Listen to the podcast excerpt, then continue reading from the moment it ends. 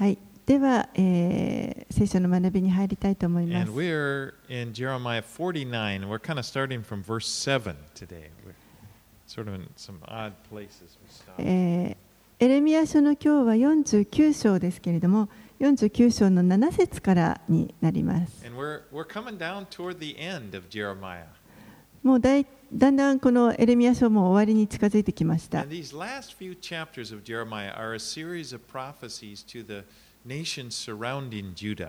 この最後の方のエレミア書の,あのに書かれている最後の方の章の、え、予言というのは、ユダの国の周りの祖国に対する関する予言です。で今日、えー、と最初に学ぶところが、えーその周辺諸国のうちのエドムというところです。Anyway, I don't know if you have your map from last week, but Edom is located there in the south. Of, it's south of the Dead Sea, and it goes all the way down to the Gulf of Aqaba. えっと、先週の地図、皆さんお持ちかどうか分かりませんけれども、エドムというところはあのずっと南の方ですね、視界より南から、えー下に下っていって、赤羽赤羽湾というところまであの広がっています。Now, the Edomites were related to the nation of Judah. でエドム人というのは、実はこのユダヤ人と隕石関係にあります。They were descendants of Esau, the brother of Jacob. 彼らはエサウの子孫になりますけれども、エサウというのはヤコブの兄弟です。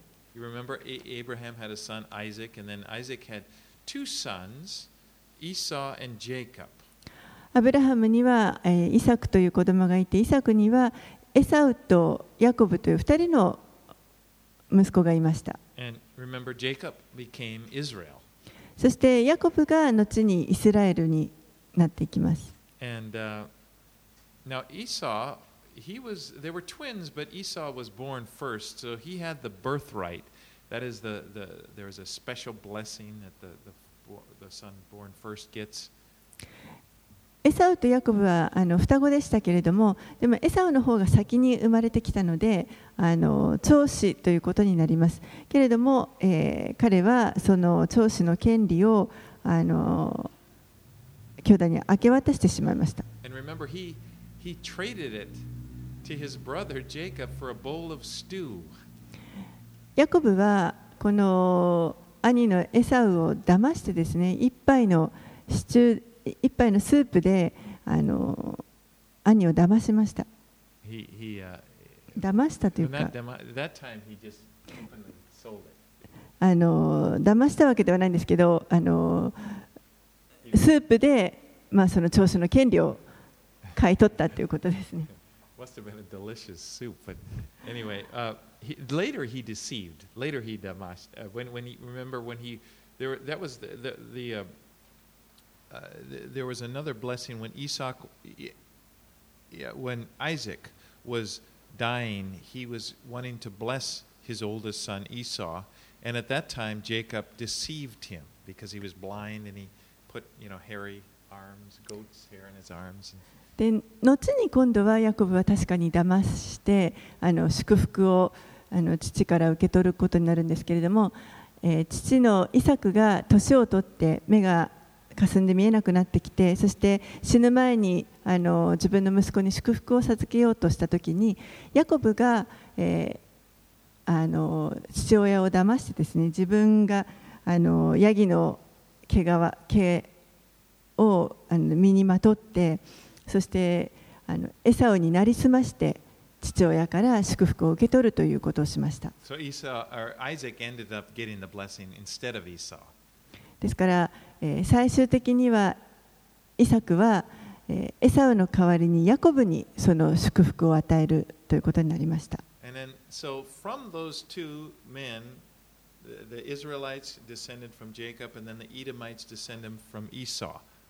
このイスラエルの民はヤコブの子孫でありまた、えーエドム人というのはこのエサウの子孫になります.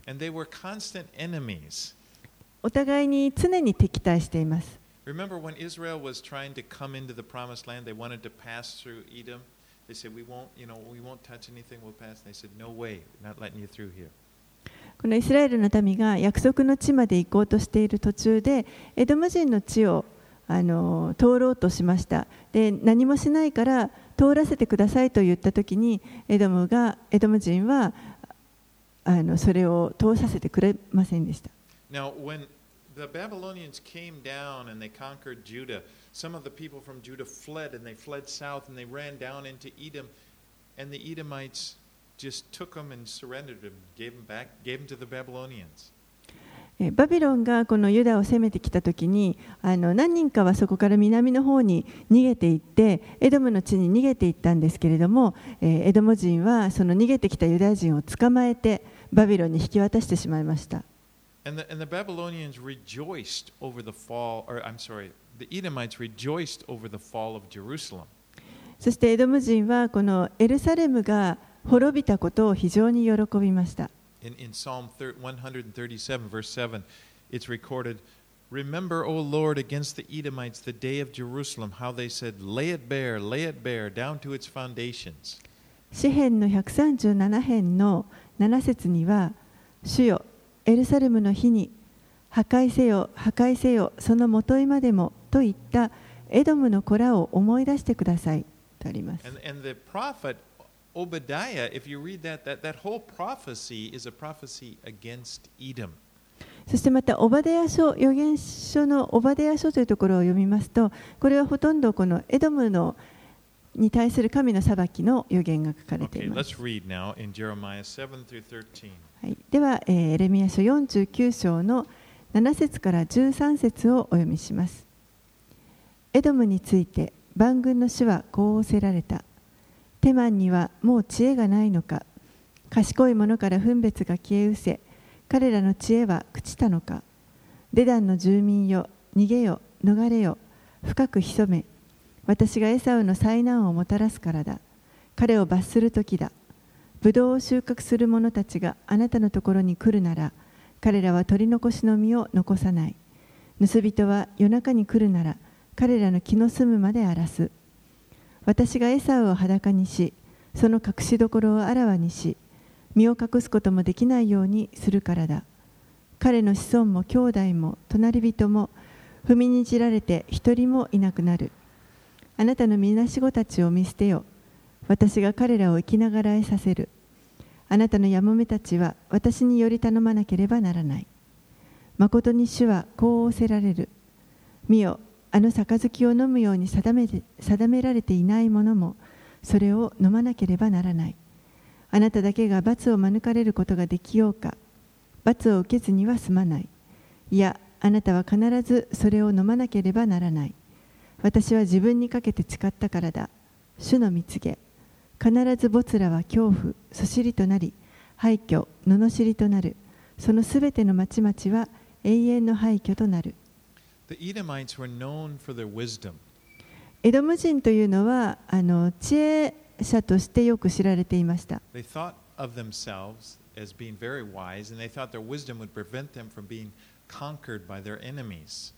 自分たちもまたその知恵を誇っていましたしあのどんな敵が来てもこの知恵を持ってあの攻められることはないだろうと考えていました。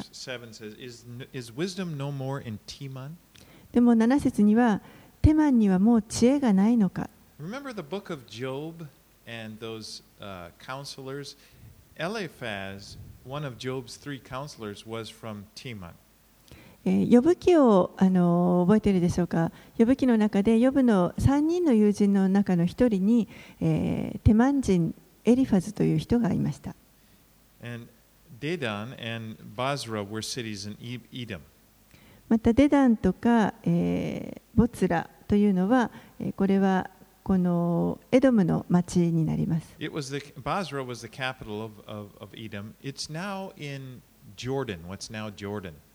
ボツラというところがあのこの当時のエドムの,あの首都でしたけれども、えー、現在のヨルダンにあります。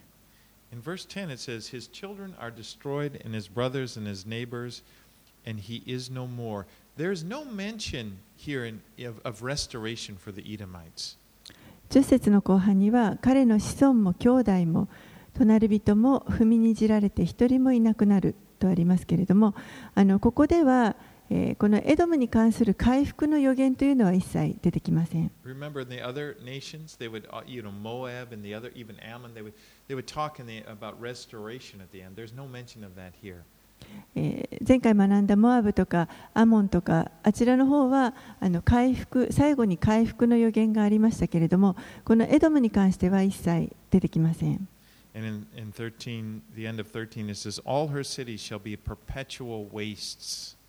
そして3 13節の後半にはそのすべての町々は永遠の廃墟となる。Okay, fi- let's read 14 through 16. では14節から16節をお読みします。私は主から知らせを聞いた。死者が国々の間に送られた。集まってエドムに攻め入れ、戦いに立ち上がれ。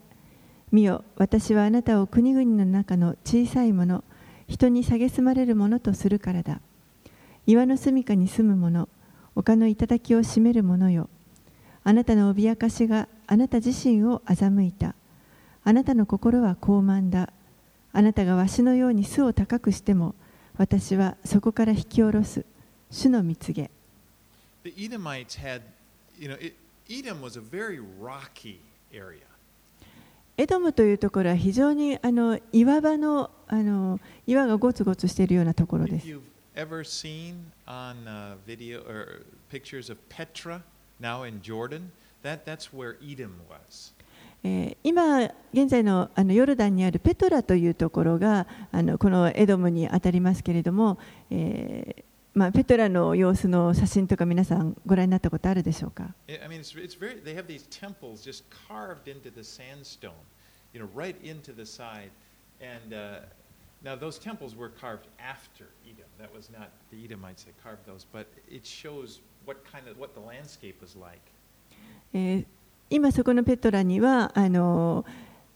砂でできた岩砂岩のところをこう掘ってですね宝物殿というのができていますけれどもあの、まあ、それはこのエドムの時代に作られたわけではなくてもっと後に作られたものですけれどもあのそのようなこう大きなあの岩がたくさんあるようなところがこのエドムというところです。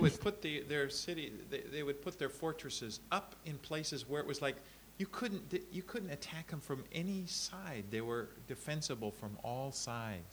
そしてそういった岩場のところにこの要塞を作っていましたのでもうどんなところから攻めようともなかなかその要塞を崩すことができないようなそういった場所でした。So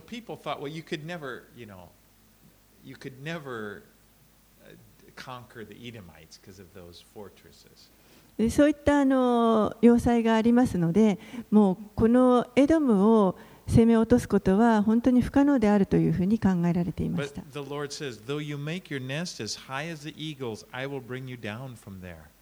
けれども主はこうおっしゃいます。あなたがわしのように巣を高くしても私はそこから引き下ろす。All right, let's read 17 through 22. はい、17節から22節。エドムは恐怖となり、そこを通り過ぎる者は皆、色を失い、そのすべての打ち傷を見てあざける。ソドムとゴモラとその近隣の破滅のように、主は仰せられる。そこに人は住まず、そこに人の子は宿らない。見よ、獅子がヨルダンの密林から水の絶えず流れる牧場に登ってくるように、私は一瞬にして彼らをそこから追い出そう。私は選ばれた人をそこに置く。なぜなら、誰か私のようなものがあろうか、誰か私を呼びつけるものがあろうか、誰か私の前に立つことのできる牧者があろうか。それゆえ、エドムに対して巡らされた主の計りごとと、テマンの住民に対して立てられたご計画を聞け。必ず群れの小さいものまで引きずっていかれ必ず彼らの牧場はそのことで怯える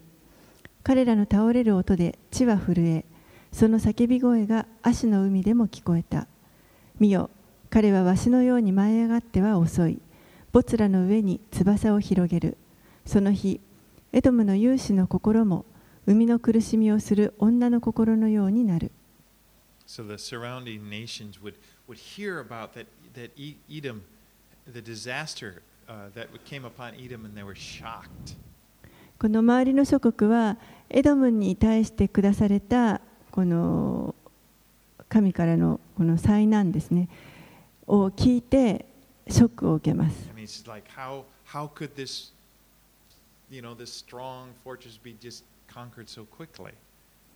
どうやったらこの難攻不落と言われているこの町がこんなにあの急に落とされるのか And this eagle, it's a picture of Babylon, you know, coming coming down, just swooping down and just taking it, you know, like the tombi in my donut, you know, just. でここに出てくるワシはあの、まあ、バビロンを指していると思います。もう急激にですねすごい勢いであの彼らに対して襲ってくるあのトンビがドーナツを持っていくような感じです。So after this, after the loss of the kingdom, the Edomites, so they're down there. If you look at your map, they're down there at the, the bottom of the west the Dead Sea, but they were kind of pushed westward, and they're kind of up, and they were in the southern part of Judah. でこのエドムの国があの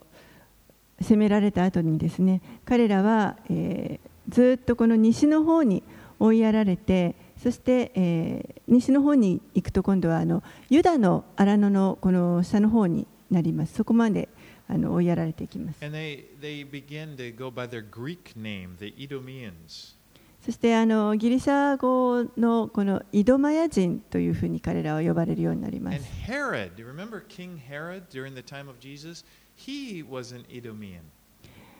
またイエス様の時代にあのヘロデ王が出てきますけれども彼はイドマヤ人でした。えーユダヤ人ではありません His father converted to Judaism, but his, he was a descendant of Edom. 彼のあのヘロデ王の父が父親がまあユダヤ教に改宗します、えーでも彼はエドムの子孫です But the Romans took him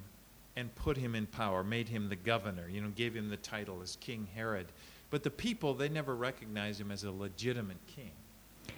ローマ軍ローマがこの当時、えーヘロデ王を、まあ、ユダの王としてそこに置いたわけですけれどもでも実際にあのユダヤ人ユダヤの民たちはこのヘロデ王を正当なあの権威のを持つ王とは認めていませんでした。All right, let's read 23 through 27. はい、では、えー続けて23節から27節をお読みします。ダマスコについて、ハマテとアルパデは恥を見た。悪い知らせを聞いたからだ。彼らは海のように震えをののいて恐れ、静まることもできない。ダマスコは弱り、恐怖にとらわれ、身を巡らして逃げた。散布のような苦しみと苦痛に耐えられ捕らえられて、一体どうして栄誉の町、私の喜びの都は捨てられたのかそれゆえその日その若い男たちは町の広場に倒れその勇士たちも皆立ち滅ぼされる万軍の主の蜜げ私はダマスコの城壁に火をつけるその日はベンハダデの宮殿をなめ尽くす So Damascus was the capital of Syria. So now we're going to go up north. If you look on the map, you can see up north there's uh, Damascus up there. Okay, right up, right up, up there, at the very top. ここですね、ダマスカス、ダマスコですね、あのシリアのあの首都になりますけれども、イスラエルよりももう少し北の方になります。Now you remember if in the history of Israel, like way back during the times of Elijah and Elisha, Syria was a really powerful uh, kingdom, and and they they s- Israel suffered devastating attacks back in the eighth and ninth centuries. 紀元前8世紀、9世紀のあの時代ですけれども、エリアとかエリシャが活躍していた時代ですね、その頃あのシリア、まあ、の日本語の聖書ではアラムと訳されていますけれども、アラムがによって、えーイスラエルはあイスラエルは随分こう攻撃を受けたりしてあのひどい目に遭っていました。Amos, the, the minor prophet of Amos, he had prophesied about Damascus. In Amos 1 3 and 4. And he declared that God was angry at Damascus for their harshness in dealing with Israel. アモス書あのアモスという預言者がいます。アモス書の、1章3節4節を見ますとこの彼がダマスコに関する予言をしていますけれども神がこのダマスコに対して彼らがイスラエルの民を本当に厳しく取り扱ったことにあの神が怒りを覚えておられて、えー、その裁きを下されるという予言が書かれています。神はそのことを覚えていて、そしてその報いをすると言われます。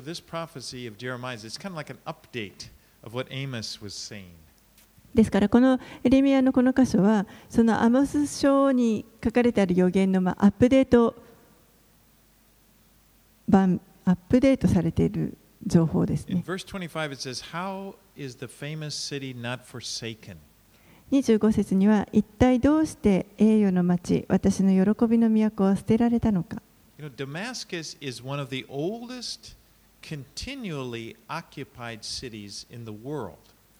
ダマスコというところはあの、まあ、最も古いこの常にですね世の中で常にあの征服され続けてきた街の一つです。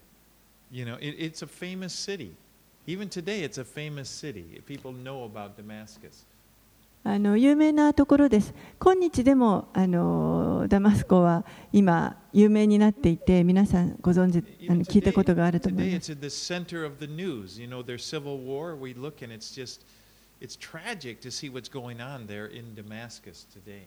今日もあのもうニュースの中心になってダマスコという名前をよく聞くと思いますけれどもシリアの内紛によってもうあの本当に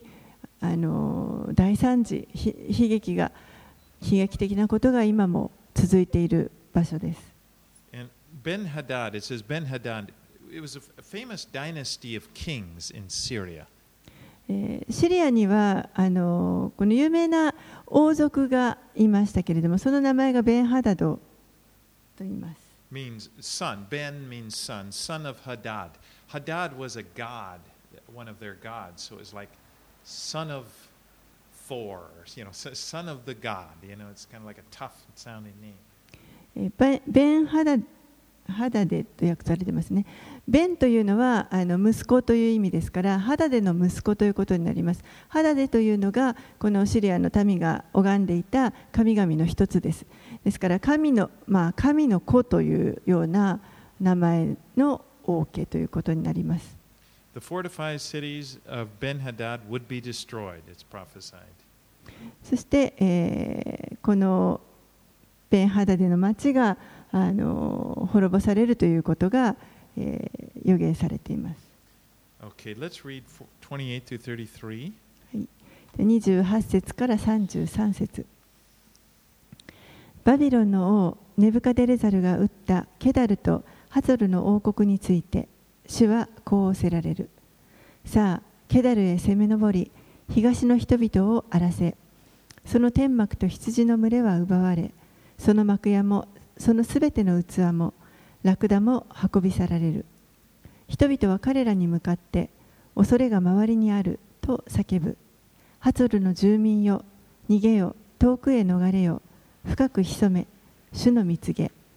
バビロンの王ネブカデレザルはあなた方に対して計りごとを巡らしあなた方に対して企みを設けているからだ。さあ安心して住んでいるのんきな国に攻め上れ。主の蜜げ。そこには扉もなく勘抜きもなくその民は孤立している。彼らの彼らのラクダは獲物にその家畜の群れは分取り物になる。私はこの私はこめかみを刈り上げている者たちを四方に吹き散らし彼らに災難を各方面から来させる。主の蜜げ。ハツルは常しえまでも荒れ果ててジャッカルの住処となりそこに人は住まずそこに人の子は宿らない So this is a prophecy against Kedar and Ha- Hazor. えーケダルとハツォルというところに関する予言です。And they've not, they've never found any cities by these names. So most likely, these are the names of Arab tribes that were attacked by Nebuchadnezzar uh, in his campaign down there in 599. えーこの2つの、あの町はですねおそらく、あの町の名前としてはあの発見されていないので、えーアラブ民族の中のあの民族の一つで、えーネブカデレザル王が紀元前599年にあのずっとこう征服してアラブ一帯征服していった時にあの滅ぼされた部族の一つではないかと考えられます So。map, there, where, where you know, Arab. ちょっとこの南のあの西の側のアラブのあの辺りの予言に移ってきています。tribes were nomadic. They had animals, herds of sheep and so forth, and they moved around as the, as the pasture changed. They moved around the area. 彼らは、えー遊牧民族でした。そして、えーテントを張って、あのーまあ、家畜の群れを伴いながらですね、移動をずっと続けていました。And so in, in verse 31, it says, That has no gates, city, they, they had no gates or bars that dwells alone. Speaking of, you know, these nomadic tribes. えー31節の後半には、そこには扉もなく、缶抜きもなく、その民は孤立して住んでいる。これはこの遊牧民族のことを語っています。But just because they're nomadic didn't mean they still had goods. You know, they still had animals and, uh, you know, various things. And, and, and, and Nebuchadnezzar, their flocks and goods would be taken away by Nebuchadnezzar, it says. 遊牧民族とはいえあの当然家畜は持っていますしその他にもあの多少なりとも何か家財みたいなものは持っていたと思いますからネブカデネザル王はそれらのものをすべてこう取って取り去っていってしまいます。Okay, now let's go to 34 through 39. 34節から39節をお読みします。ユダの王ゼデキアの治世の初めにエラムについて預言者エレミアにあった主の言葉万軍の主はこう仰せられる。見よ私はエラムの力の源である。その弓を砕く。私は天の隅四隅から四方の風をエラムに来させ彼らをこの四方の風で吹き散らし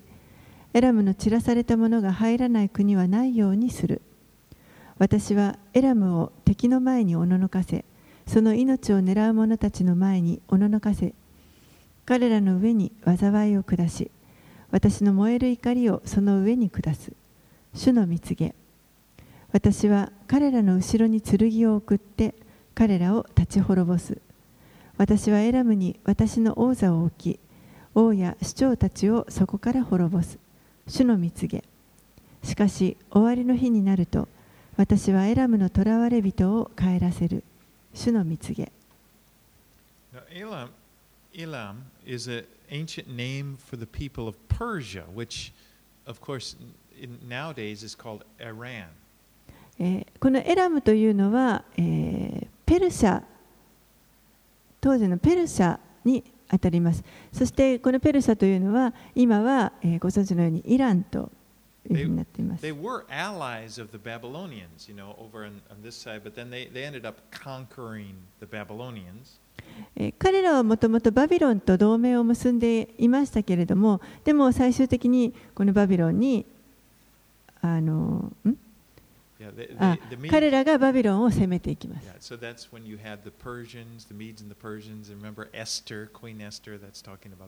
バビロンの後に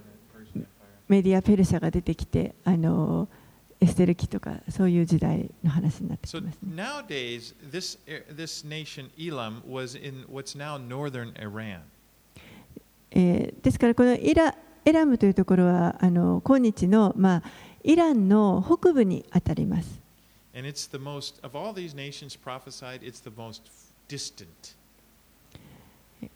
この予言されている、あの、諸国民というのはみんなほとんどこう遠く離れた距離的にも離れているところです。And uh, And, and this, this prophecy was done at the beginning of the reign of Zedekiah, and they weren't powerful. This is before Persia became powerful.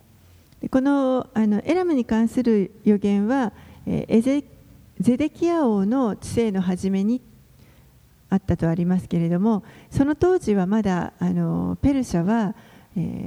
ーそんなに力をつけていませんでした。One of the things about studying this, this ancient history, is that it helps you to realize the roots of the people that are still here today. この古代の歴史を学んでいくときにあのこの民族のルーツというのを学ぶことができますけれどもそういうあの人々が今日でも今のこの現代のあの時代にもまだあの存在しているということがあります.そしてまたそのなぜ対立が起こるのかということの原因もあのある程度知ることができます。The Middle East is made up of distinct 中東というのは本当にあの独特な人々の,あの群れからできています。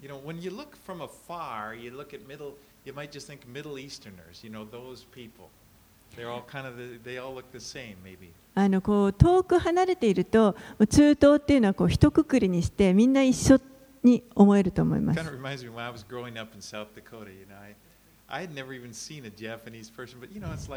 Japanese, Chinese, Korean, they're kind of like they're all the same. 私はあのサウスダコタというアメリカのサウスダコタというところに育ちましたけれどももう日本人なんか当然見たことありませんのでもう私にとっては日本人も中国人も韓国人もみんな一緒でした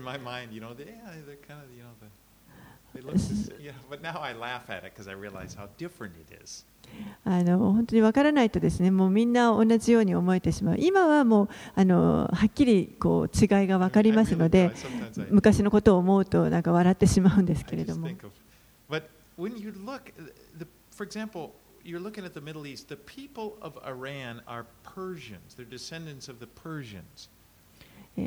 ですからこの中東ということを考えた時に例えばイランの人々というのはこれはあの古代のペルシャの人々になります。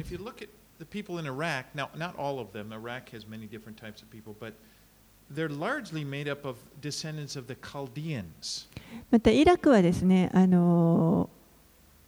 全部とは言いませんあの。いろんな人たちがそこに入ってきていますから。でも、あの、多くの人がこのカルデア人。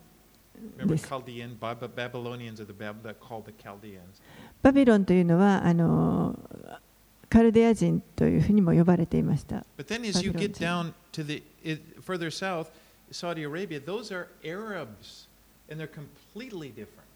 そして今度、サウジアラビアの方に行きますと、ここ,は今度、もう全くアラブ人ですから、完全に異なる民族になります。ですから、この中東と一口に言っても、その先祖は、あのそれぞれ異なっています。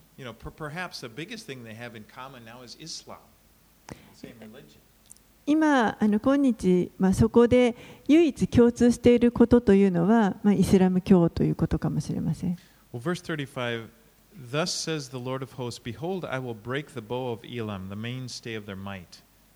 35節、にはよ私はエラムの力の源であるその弓を砕く。For their archers. And Isaiah makes mention of the, the archers from Elam that will help to destroy Jerusalem. エラムエラム人はこの弓あの弓を使うことで有名でした、えーイザヤ書の予言の中にもエラムがこう弓を持ってあのエルサレムを襲うということが予言されています So the prophecy says that Elam will be destroyed, but in the latter days, their fortunes will be restored. えーですからエラムというのもまた滅びるという予言があるんですけれどもでも後の日には、えー再びこの彼らの富が回復されるということが書かれてい You know, ます。 it's, it's one is, thing when you looking at Elam, it's interesting that men from Elam are mentioned in the second chapter of Acts as being some of the men who were there in Jerusalem when the Holy Spirit was poured out and the church was born. あの興味深いなと思ったのはあの新約聖書の使徒の働きの2章のところでですね、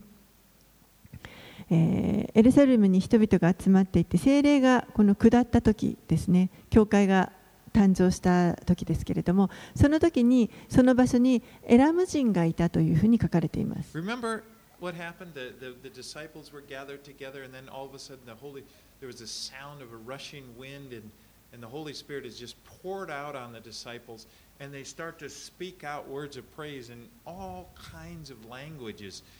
And people from all different nations were gathered at Jerusalem at that time for Pentecost. 人たちが弟子たちがあの一つところに集まってそして祈っている時にあの本当に炎のような舌が分かれてこう精霊が彼らの上に下ったとあります。そして、えー下った途端に彼らがあのそれぞれ違う国の言葉で語り始めました。あのそれがいわゆるペンテコステの日です。You know, in, in, let me just read Acts 2 7 through 12. ちょっとあの読んでみたいと思います。し使徒の働きの2章の、えー7節後半から12節ま I で。 just think it's interesting. It says, Are not all these who are speaking Galileans? And how is it that we hear each of us his own native language, Parthians and Medes? Medes, there would be the Me- and the El- Elamites, and the residents of Mesopotamia and Judea and Cappadocia, Pontus, Asia, Phrygia, Pamphylia, Egypt, and parts of Libya belonging to Cyrene, and visitors from Rome, both Jews and proselytes, Cretans and Ara- Arabs. We hear them telling in their own, la- their own tongues the mighty works of God, and all were amazed and perplexed, saying to one another, What does this mean? 使徒の働きの7章の、えーこあごめんなさい2章の7節後半から12節までお読みします。 どうでしょう？今話しているこの人たちは皆ガリラヤの人ではありませんか？それなのに私たち命名の国の国語で話すのを聞くとは一体どうしたことでしょう？私たちはパルテア人、メジア人、エラム人、またメソポタミア、ユダヤ、カッパドキア、ポントとアジア、フルギアとパンフリア、エジプトとクレネに近いリビア地方などに住む者たち、また滞在中のローマ人たちで、ユダヤ人もいれば回収者もいる。またクレテ人とアラビア人なのに、あの人たちが私たちのいろいろな国言葉で神の大きな見業を語るのを聞こうとは、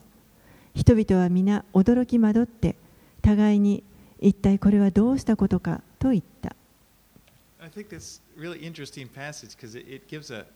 it's kind of a balance. Like we're reading here in Jeremiah about the judgment on this nation, judgment on that. But then we're seeing this rebirth, the birth of the church, and it involves nations all over the world.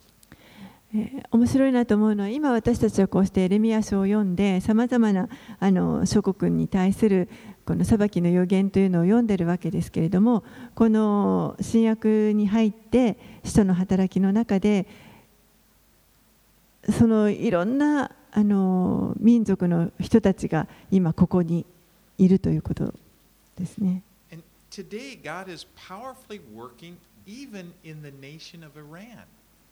で今日でもあの神は本当に力強くいろいろなところに働いておられてでこのイランの民に対しても働いておられます。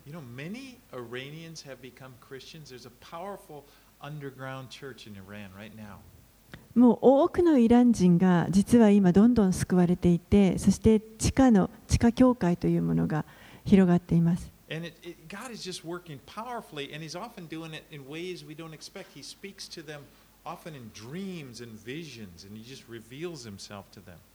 もう神が本当にあの力強く働いておられて、そして、え、直接ですねその人々に夢や幻で現れてくださって語ってくださいます。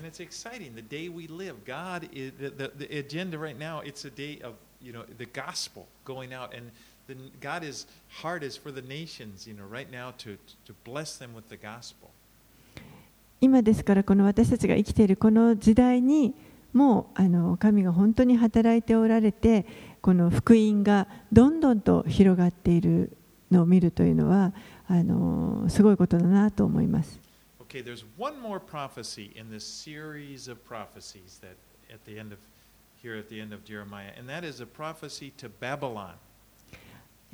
このエレミア書の最後の方で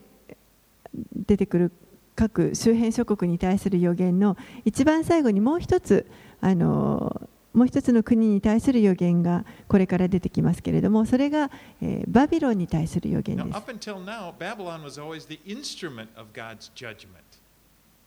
ここまでは実はバビロンがこの神の裁きの,あの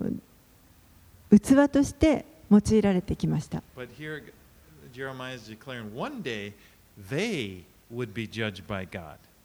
けれどもエレミアはここでバビロンもまたやがてえー彼ら自身が裁かれる時が来ると予言しています。We're, we're not going to get, we're going to begin, but we're not going to get that far into it. But let's read chapter 51 through 3.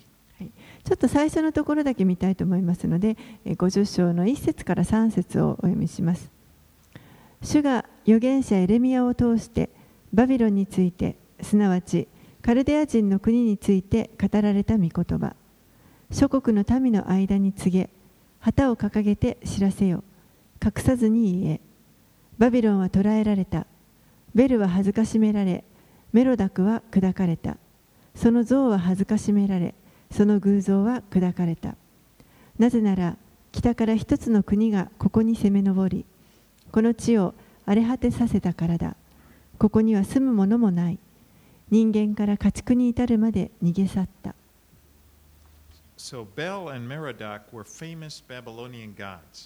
このベルとメロダクというのはあの有名なバビロンの神々の一つです。私とは関係ありません。でもあの、そういった神々はこのバビロンを全く守ることができない、守る力は全くありませんでした。That their victories in battle, as well as their protection, it depended upon the strength of their God. あの古代は、えー戦いが国と国民族と民族で戦いがあるとそのあの神が力があるというふうに考えられていました.ですからある民族が別の民族にあの勝つと戦いで勝つとその勝った方の民族の神が負けた方よりも強かったということになります。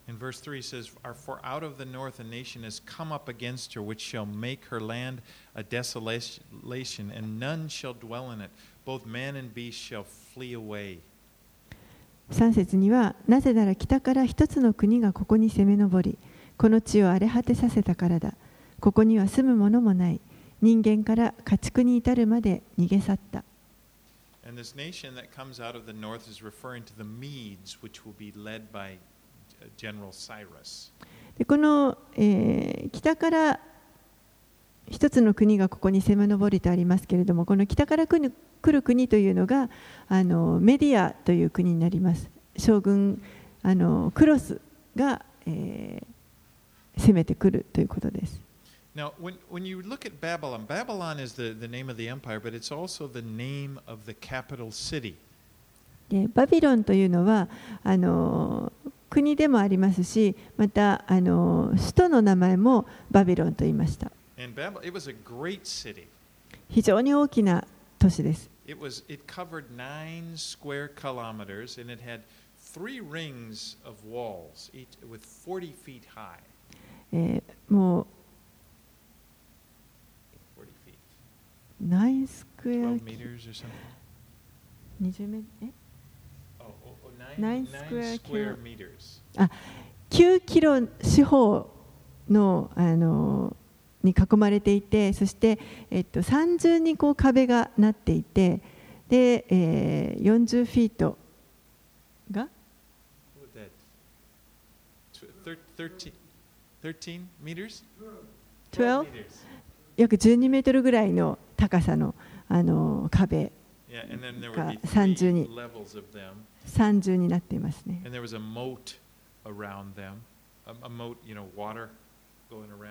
でその周りがあの、えーと水路というか水があの堀がその周りにあります。You know, they even had farmland in between the walls. They, they felt like they couldn't be conquered. もう本当にあの彼らにしてみればそれだけの,あの守りがありますのでまさか攻められるわけがないと考えていました。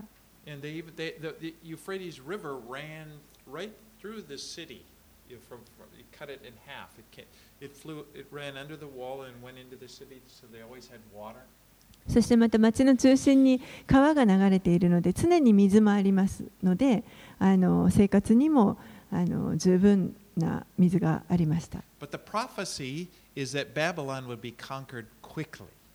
でも予言ではバビロンはあのたちまち滅ぼされてしまうというふうに予言されていま the belief then was that if you ever were to conquer Babylon, it would take you forever. You know, they could, they could, they could outlast any army. You know, they, they, with these walls and the food and the water, that they could last forever. No one could. バビ.バビロンとしてはもうこれだけのあの鉄壁の守りがあってそして十分なあの水や食料の蓄えもあるからもうあの決してどこからも攻められることはないもうずっと永遠にバビロンという王国は存在するというふうに考えていましたけれどもでも予言ではもうたちまち滅ばされると予言されています。interesting thing is we can see from history and, and from the Bible that we, we have a, a, an account of how that is done, how that, what, how that happened. そして、えー面白いのはこの聖書を読んでいきますとそれが実際にじゃあどういうふうに起こったかということもまた聖書に書かれています It。happened in, even though the date, 539 BC. えーそれがいつ起こったかというところまで記載されています。じそれは、えー紀元前539年に起こりました。read uh, from Daniel chapter 5, and let's read 1 through 5. えーちょっとですね、ダニエル書を見てみたいと思います。ダニエル書の5章をお開きください。5章の1節から5節を見てみたいと思います。ダニエル書5章の1節から5節ベルシャツルベルシャツァル王は千人の貴人たちのために大宴会を催し、その千人の前でブドウ酒を飲んでいた。ベルシャツァルはブドウ酒を飲みながら、父ネブカデネザルがエルサレムの宮から取ってきた金銀の器を持ってくるように命じた王とその貴人たちおよび王の妻とそのそば妻とそばめたちがその器で飲むためであった。そこでエルサレムの神の宮の本堂から取ってきた金の器が運ばれてきたので王とその貴人たちおよび王の妻とそばめたちはその器で飲んだ。彼らはブドウ酒を飲み金銀青銅鉄木石の神々を賛美した。すると突然人間の手の指が現れ王の宮殿の塗り壁の食台の向こう側のところに物を書いた王が物を書くその手の先を見たとき王の顔色は変わりそれに怯えて腰の関節がゆ緩み膝はガタガタ震えた And then the, the story, you probably know the story. Daniel is called in to interpret what it means. And he is bas- the, basically, in a nutshell, the interpretation was, Your time is up. そしてまああのご存知の通りこのベルシャサル王が恐れてこの書かれた文字の意味は何かと調べたところ、えー結局そのそこに書かれてあったことはもうあなたの時は終わったということでした。And what was going on outside of the walls of the city is very interesting because the Medes had come down to lay siege to the city. But, but what they did was they, they came in and they built a dam upst- upstream and they diverted some of the water from the Euphrates River. えーこの時ですねこのバビロンが攻められるにあたってまずメディアが、あのやってくるわけですけれども、えー周りエルサレムあエルサレムじゃない。バビロンのあの周りをこう取り囲むときにですねあのユーフラテス川川が上の方から流れている川を上流の方でダムを作ってせき止めて水をあの中に。水があの中に入っていかないようにあのせき止めていました。It wasn't all the water, but they diverted some of the water so that the water level went down when they did this. あの全てをせき止めたわけじゃないんですけれどもある程度のあの水位まで下がるようにダムを作って水を別の方に流すようにしましたそしてあの川の水位がこう下がっていきます And, and, and when the, they were waiting, and that, at night the water level was going down, and when it got down far enough, then the soldiers, the, the, the, uh, the, Mede, Mede, the Medes and the Persians, the soldiers went through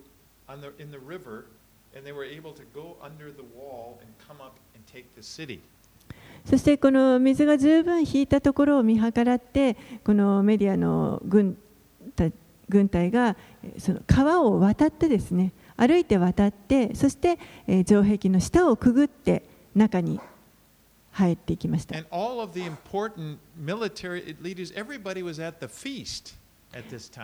でこの時実はバビロンではあのこの重要なあの、まあ、そういう警護をしなければいけない人たちも含めてみんなこの宴会に行って今いましたのでかなり手薄になっていました。そしてあのみんながもう酔っていましたのであの実際この町がもう攻め取られてしまったということもよくわからないまま終わってしまう the, the exact moment when the, fing, when the hand appeared and the writing was on the wall, that was exactly the time these guys were pouring in. And, this, and as Daniel would say, this very night, it's going to happen. ですからこの手が現れて指が現れて壁に物を書いている時にもまさにその時にこのメディア軍が、えー城壁の下から中にこう入ってきたわけですねでダニエルはまさに今晩あなたの時はもう終わるということを告げます Again, I think it's really interesting because these are documented. This siege of Babylon is, is, is part of history, and you read it right next to the Bible, and it's just amazing. ですからこうしてあのバビロンが滅びるという予言があってそして実際にバビロンが滅滅んでいく様子もまたあの聖書の中に記録されていて面白いと思います.エレミア書はそのことが起こる前に書かれた予言です。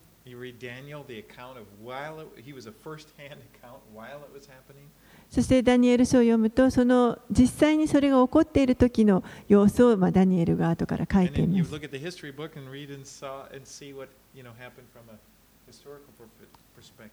そしてまた歴史書を見ますと、あの、そのことが実際に歴史的に、あの、どういうことが起こったかということも見ていくことができます。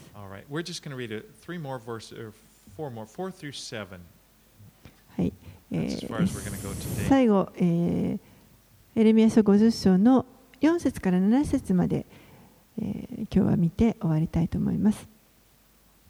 その日、その時、主の蜜げ、イスラエルの民もユダの民も共に来て、泣きながら歩み、その神、主を尋ね求める。彼らはシオンを求め、その道に顔を向けて、来たれ、忘れられることのない常しえの契約によって主に連なろうという。私の民は迷った羊の群れであった。その牧者が彼らを迷わせ、山々へ連れ去った。彼らは山から丘へと行き巡って、休み場も忘れてしまった。彼らを見つける者は皆彼らを喰らい、敵は私たちには罪がない。彼らが正しい牧場である主、彼らの先祖の望みであった主に罪を犯したためだと言った。So after Babylon was conquered, God stirred up the hearts of, of Cyrus, king of Persia. バビロンが滅ぼされた後、神は、えーこのペルシャの王クロスの心を奮い立たせました。And let's just read that. If you could look over at the book of Ezra, えちょっと一箇所、エズラ記をお開きください。エズラ記を見てみたいと思います。一節、一章の、え、一節から四節ですね。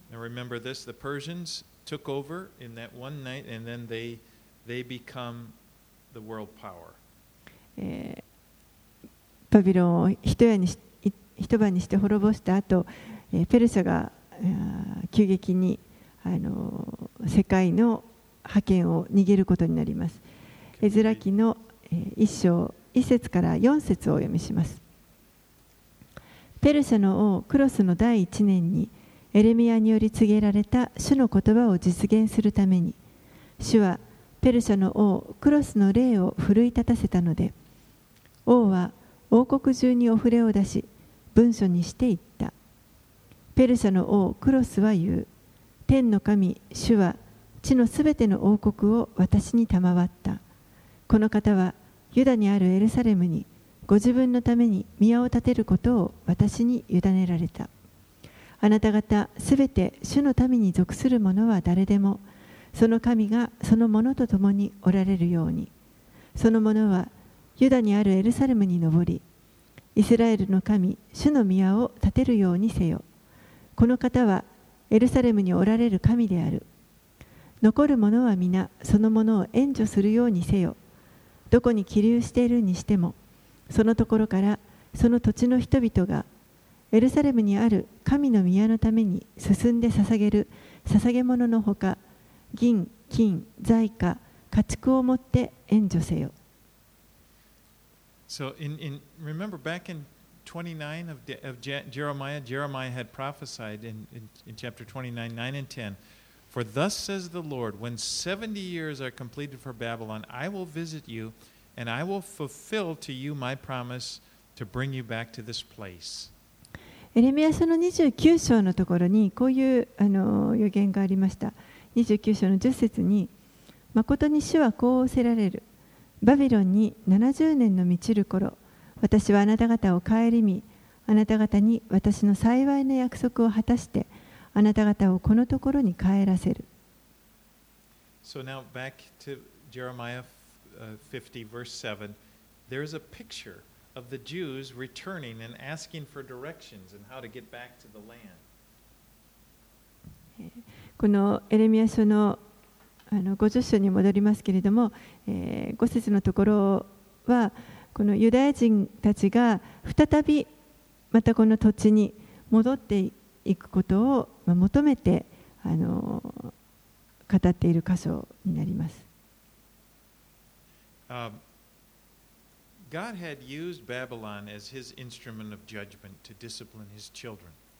神は、えー、バビロンを用いられてこのご自分の子であるユダの民を懲らしめるということをされました70年の補修を通して。Time was to, it was time to go home. でも70年経った後、えーやっと彼らはこのまたその土地に戻る時が来ました so we've, we've kind of taken time this morning to, you know, look at the scripture and look at the scripture. And I wanted to do that. I want to, I want us to be familiar with these places to know where to turn and look. えー今日はちょっとさまざまなこの歴史といいますか時の隔たりがいろいろあったわけですけれども、でも聖書を見るときにもあの、これが起こったのがこういうところで起こっていると、そういうあのどこを見てこう行ったらいいかということをぜひ知っていただけたらと思います。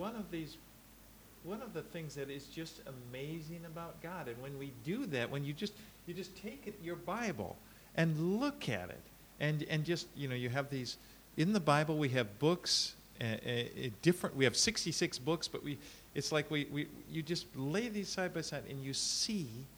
how God did exactly what He said. あのこれが一つ神が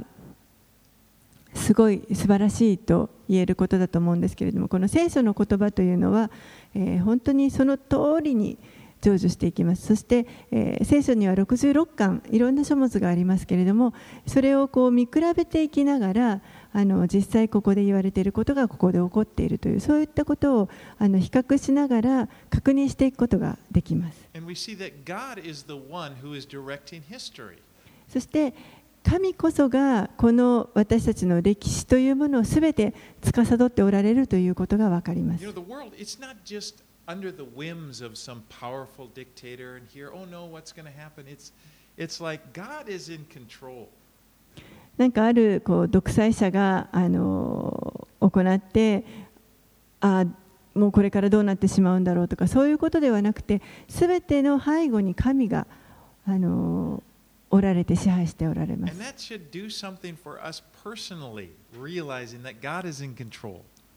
それは私たちもまた個人的にそれを当てはめていって私たちの人生を神が支配してくださっているということを知る必要があります。at the large scale, God is in control of all the nations. Realize that in your life, in your circumstances, God is in control. この大きな民族的に神があの支配しておられるということだけではなくて個人的にもまた私たち一人一人の人生も神が支配してくださっています。ですから私たちはあの恐れる必要はありません。このリーダー、あのリーダー、あの指導者たちをあの心配する必要はありません。There's one person we should be impressed with. 私たちは唯一あの感銘を受けるべきリーダー、指導者というのがいます。King Jesus. その方こそ王なるイエス・キリストです。そして私たちはその方の王国の一部に属しているということを喜びたいと思います。もう今すでにそうです。お祈りします。We thank you, Lord, for your word 主よあなたの御言葉そしてあなたが御言葉に対して真実であり続けるてくださることをありがとうございます。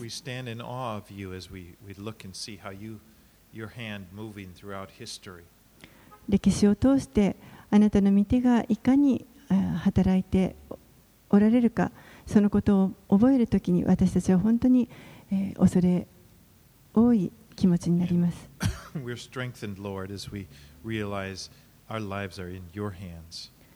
私たちの人生があなたの御手の中にあることを、本当にそのことに私たちは力をいただきます。そしてあなたに従い、え、あなたに仕えていきたいと願います。私たちの救い主であり、私たちの王である方に。In Jesus' name we pray. イエス様のお名前によってお祈りします Amen. アーメン